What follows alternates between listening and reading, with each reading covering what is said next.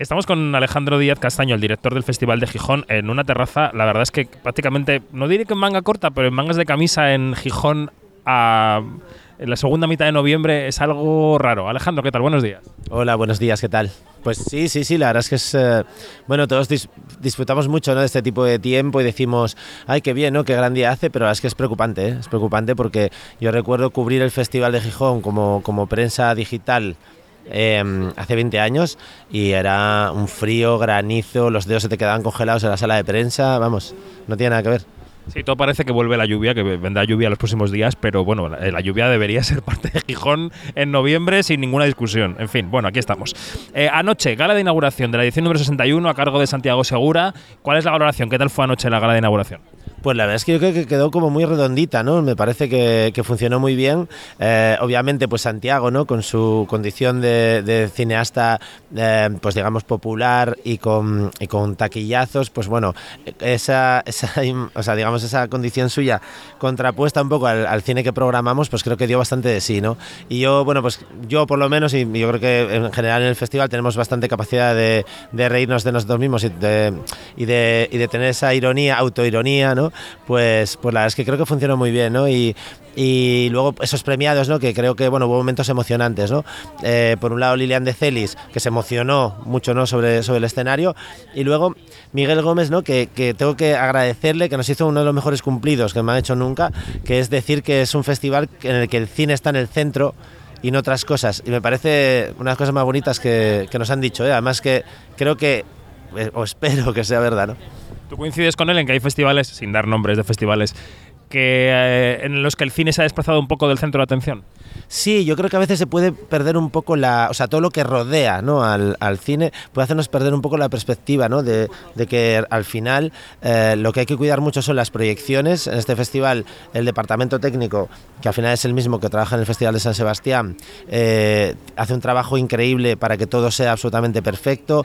intentamos siempre mejorar todas las salas, el equipamiento, tenerlo totalmente a punto, porque al final a veces con todo lo que rodea, ¿no? pues a, veces hay festivales incluso con grandes invitados internacionales y demás, y luego la proyección pues a lo mejor no está a la altura. ¿no? Yo creo que es muy importante cuidar la parte técnica del, cine, es decir, que, que, la calidad de imagen y sonido sea perfecta, después ya vamos, a, vamos abriendo como en círculos, ¿no? pues hacemos ya el encuentro con el público, intentar también eh, pues bueno, prepararlo bien y, todo lo que es un poco la parte del cine, eso que no, no, no se queda a un lado ¿no? por, por los temas que obviamente también tenemos nuestro fotocall y nuestros momentos de brilli brilli, ¿no? Porque bueno, eso, eso todos los festivales lo tienen, pero sí que yo creo que la gente cuando viene aquí se da cuenta que eso no es el, es, una parte, eh, pero no es el centro, ¿no? De, la actividad que tenemos, o sea, no, no es el fin, ¿no? Sino es una, pues bueno, una, una forma un poco de, de ponernos en el mapa.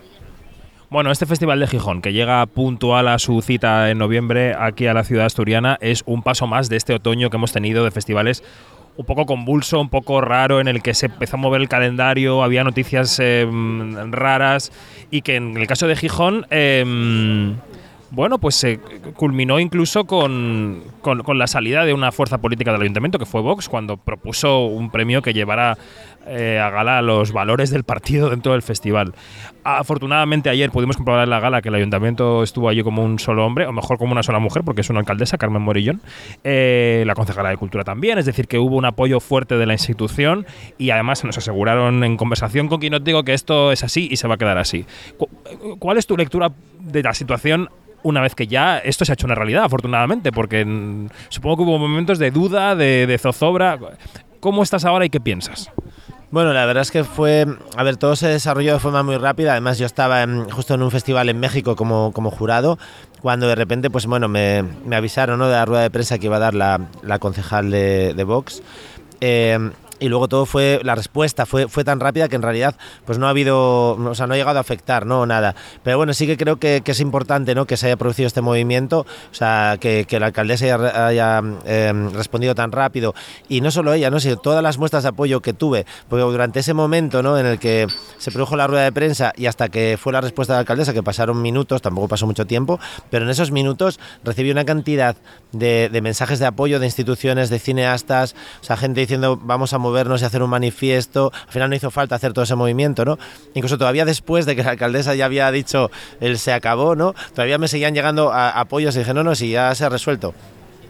Y bueno, yo creo que es una buena noticia, ¿no? Que, los festivales de cine lo sigan haciendo la gente que, sabe de cine, ¿no? Y que, y que no sean instrumentos políticos de ningún partido, ¿no? Sobre todo, además, este festival es un festival municipal, pertenece a todos los gijoneses, creo que es un tesoro cultural, porque no hay tantos festivales eh, tan antiguos como este y no es fácil llegar a más de 60 años, ¿eh?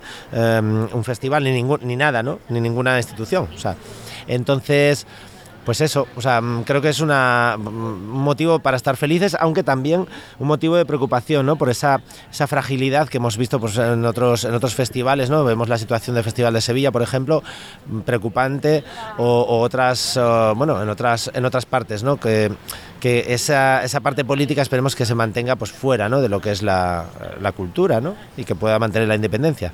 Sí. Es verdad que esta situación que afecta a la cultura es parte de un panorama general convulso que estamos viviendo en lo político, básicamente marcado por la entrada de la ultraderecha en las instituciones, que, es, que son partidos que, por muy poco que podamos compartir con ellos, son partidos que ha votado la gente. Entonces, ¿a, qué crees que se debe todo esto? Y te pregunto desde el punto de vista de la cultura, ¿eh? tampoco puedes llegar hasta donde quieras, pero ¿por qué estamos viviendo esta... Mm, ola eh, reaccionaria y en qué se puede reflejar en el sector cultural? Bueno, yo creo que y, bueno, yo creo que es algo que venía sucediendo también en Francia desde hace mucho tiempo, ¿no? O sea, yo creo que posiblemente sean votos de, son votos de desesperación y de desencanto, ¿no? Sobre todo, porque incluso de gente que a lo mejor en un momento dado haya podido votar durante mucho tiempo opciones de izquierda, ¿no? Y que al final acaba pues eh, dejándose llevar por ese populismo, ¿no? Por, por, esos, por esa especie de lemas fáciles, ¿no? Que, que, son como muy fáciles de, muy fácil agarrarse a ellos, sobre todo cuando estás en una situación desesperada, ¿no? Em, creo que va un poco por ahí em, posiblemente el auge. Y bueno, el hecho de que eh, estos partidos de ultraderecha no tienen ningún interés en la cultura, yo creo que es sencillamente porque creen que de ahí tampoco sacan votos. Es decir, no es un caladero de votos para ellos y al revés lo utilizan ¿no? para siempre hablar de, ese, de la cultura como algo subvencionado cuando se les olvida que todas las empresas prácticamente están subvencionadas, es decir, no solamente las, culturales, ¿no? Parece que solamente reciben subvenciones el cine, ¿no? Pero también cualquier otra empresa puede tener acceso a un montón de subvenciones y ayudas públicas y dinero público que acaba yendo, ¿no? A, a esas empresas, por no hablar de los rescates que hemos tenido a la banca, por ejemplo, ¿no? Quiero decir que esa, esa parte como que no, no supone un problema, pero para, parece que en la cultura sí, ¿no? Total. Bueno, ayer en la gala de inauguración, Ignacio Camos, el director general del ICA, subió al escenario y aparte de agradecerle a Santiago Segura su contribución al cine español, que creo que es así, em, destacó que este festival ha programado este año mucho cine español, creo que son 76 títulos. Em, ha habido un debate, son debates que, tiene el sector, ¿no? Quiero decir que al público a lo mejor no le llegan, pero aquí lo contamos, sobre cuánto cine español había este año y cómo se había ido repartiendo por los distintos festivales ¿no? del otoño, que están en una competencia cada vez más feroz, sana pero feroz, por los títulos de la temporada. Entonces, eh, ¿qué lugar ocupa Gijón eh, como muestrario de cine español en el otoño de los festivales y qué cine español ha llegado a este Gijón, Alejandro? Bueno, la verdad es que yo creo que tenemos un cine español, sobre todo, em, eh, muy, muchas veces autoproducido y a veces incluso autodistribuido. de hecho, la película inaugural, Lobo, pese a tener a grandes nombres de cine español, es una película que en, en, el momento de empezar el festival no contaba con distribución. Creo que ya se está negociando y no sé si ya se ha hecho el, eh, digamos, el acuerdo, pero bueno, es, muy probable que la, que la encuentren, lo cual también nos congratula, ¿no? Porque estamos ahí para eso, ¿no? Para ayudar a que, a que encuentren la distribución. Pero en general yo creo que es un perfil, sí, de, de películas que son, diría que auténticamente independientes, ¿no? En el sentido de que es un, es un cine que, que necesita del festival, ¿no? Para, para visibilizarse.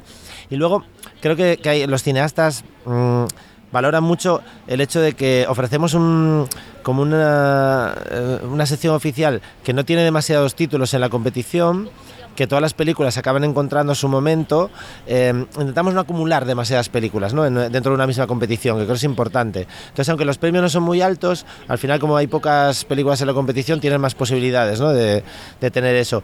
Y luego también preferimos eh, cubrir eh, derechos de, para, para, la mayoría de las películas y repartir un poco más, que no simplemente tener como un premio muy grande que solamente gana una película. ¿no? Esto es como una lotería, el que le toca está súper feliz, pero los demás se quedan ahí sin nada, ¿no? Bueno, no sé, es, por lo menos nuestra idea, ¿no? creo que es un poco más democrático, ¿no? Hacer esa, o sea, cubrir esos derechos, digamos, de exhibición para todas las películas y luego aparte pues tener ese, ese premio. Esta cifra de 76 títulos que, que, como tú dices, son no son muy grandes, son verdaderamente independientes, nos lleva a otra de las grandes cuestiones de este año que es la abundancia, ¿no? O sea, hemos hablado mucho de la abundancia de estrenos, de la abundancia de producciones, de la abundancia incluso de los contenidos de los medios de comunicación. Somos parte de esta epidemia. Eh, ¿Esto tiene una, tiene una solución? Porque ni los espectadores tienen casi a veces tiempo para ver, ni los periodistas para analizar, ni, los, ni las salas de cine tienen sesiones para programar. ¿Tiene solución esta abundancia? Sí, la verdad es que yo creo que nunca se ha. Bueno, yo creo, vamos, no, no, no sé si existe un dato, ¿no? De cuántos cines se produce, cuántas películas se producen al año en el mundo. Pero yo diría que cada vez es más, ¿no? Porque con los, obviamente con los medios digitales, pues se ha, multiplicado exponencialmente, ¿no? Eh, y sí, o sea, diría que, lo, que, los festivales de cine tenemos una de las razones por las que yo creo que tenemos esa. Eh, te, tenemos que seguir adelante ¿no? con nuestro trabajo es precisamente ordenar ¿no? toda esa todo ese mare magnum, digamos, ¿no? audiovisual, eh, darle un orden y establecer unos, unos, um, unos trayectos dentro, ¿no? O sea, um, creo que estamos un poco para ordenar toda esa, toda esa cantidad de cine, ¿no? Para, para cribar también, para filtrarlo y para ofrecerle claves, ¿no? Eh, para el público, sobre todo que intenten relacionarlo con, con, lo que es el pasado del, del, cine, ¿no? Que yo creo que hay unas líneas que todavía se pueden rastrear, pero que a veces es más difícil, ¿no? Porque hay mucha muchísima información, ¿no? las películas duran muy poco y, y, estamos ahí un poco para eso, ¿no? para, yo creo que para guiar, diría un poco a, a la gente. Totalmente. Bueno, pues ya concluimos esta conversación con el director del Festival de Gijón, que se va ahora a una rueda de prensa, que tiene una agenda de director de festival, que es una agenda apretada. Eh, no sé si puedes destacar alguna película del festival o te metes en un lío cuando hablas de una que compite. No, la verdad es que en ese sentido sí que es verdad que siempre no tengo ningún problema, incluso aunque estén compitiendo. ¿eh? Bueno, me gustaría destacar eh, Eureka de Lisandro Alonso, que es un cineasta que, bueno, ya le hicimos una retrospectiva en el año, bueno, le hicieron, yo no estaba todavía, estaba como público, eh, hace 20 años y ganó el festival con Liverpool, la sección oficial, y vuelve con Eureka, que es una película muy sorprendente, ¿no? Se atreve a hacer cosas que mm, narrativamente nunca había hecho, es decir, se ha soltado y incluso en, algunos, um, en algunas partes de la película puede recordar al cine de los hermanos Cohen o a, a David Lynch, ¿no? Que es algo que, que, es un camino que no pensábamos que, que iba a llegar a transitar, ¿no? En ese sentido me hace me hace gracia que esta película eh, coincide el mismo año y no creo que sea casual con Cerrar los ojos, ¿no? De Víctor Erice, que también es una película que no esperábamos, ¿no? O sea, yo o sea, me resulta increíble que exista esa película todavía, ¿no? Eh, que es fascinante, ¿eh? O sea, es una película como imperfecta, pero, pero vamos, llena de, llena de tesoros, ¿no? Y en este caso es igual, yo creo que es un poco la, la cerrar los ojos de, de, Lisandro. Bueno, espero que Lisandro pueda seguir haciendo muchas más, posiblemente, ¿no? Aunque bueno, Víctor Erice ha dicho que todavía que no está retirado, ¿eh? O sea, yo... Sí, sí, sí, es decir, no es... La gente dice, bueno, tu última película, no, no, eh, está en activo. Y bueno, la recomiendo mucho Eureka, es una, yo creo, de las joyas de este año, sí. Pues sí, podéis acercaros a Gijón, Eureka es una de las opciones. Yo, por ejemplo, hoy voy a repetir Anatomía de una caída porque la vi en Cannes y como ahora llega también el estreno y los premios, pues hay que refrescarla. Esa es mi agenda. Sí, sí. No, bueno, no es, no es mala opción, es una, es una también de las pelis del año, sin duda, sí, sí. Pues eh, Alejandro, gracias y, y que vaya muy bien esta edición. Muchas gracias a vosotros por, por el apoyo y nos vemos en el cine.